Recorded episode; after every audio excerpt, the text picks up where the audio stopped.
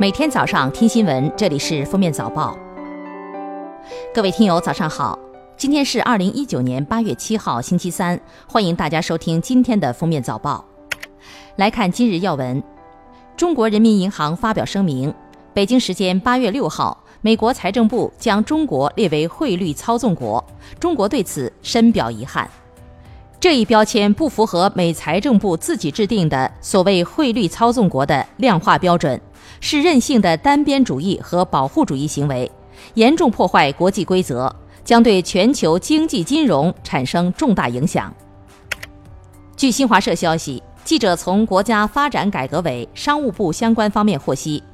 由于日前美方宣称拟对三千亿美元中国输美商品加征百分之十关税，严重违背中美两国元首大阪会晤共识，国务院关税税则委员会对八月三日后新成交的美国农产品采购暂不排除进口加征关税，中国相关企业已暂停采购美国农产品。六号。浙江、江苏、江西、福建、重庆五省市率先宣布，可在支付宝领取电子结婚证。电子结婚证和实体证相对应，已登记领证的市民可在线刷脸领取电子证，在购房贷款、财产公证等业务中使用。网友说：“领实体证送电子证，领证都一送一了，啥时候送对象？”八月六号九时四十分。湖北躲避峡山洪最后一名失联人员遗体被找到，共造成十三人死亡，六十一人获救。经调查，死者均为自驾游者，未在有关部门登记。据一名被救者称，现场至少一半的人没穿救生衣。四名非法代客的野导游已被公安机关控制。一位游客回忆，当地村民划船带游客去未开发景区，船费每人一百五十元，仍人满为患。凌晨出行躲避执法，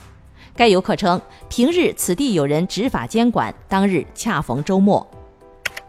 八月六号，外交部驻香港公署发言人发表谈话，坚决反对美国众议院议长佩洛西八月六号发表的极端错误声明。该发言人说，佩洛西公然支持暴力抗法分子，粗暴干预香港事务和中国内政，中方对此予以强烈谴责，表示强烈不满和坚决反对。六号上午，暴雨过后的山东临沂被淹，枣庄市中区、薛城区等区域也出现严重积水现象，部分城区主干道、居民小区及村庄被淹，市中区部分公交停运，居民也难以开车出行。据网友拍摄的现场画面显示，有的小区积水甚至没过人腰，不少停在路边小区的车辆都被淹。下面是热点事件。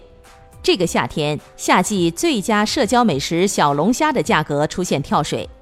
报告显示，今年全国近九成省份夜间消费的小龙虾单价同比2018年下降，其中由于北京、上海两地降幅最大，平均降幅超过百分之三十五。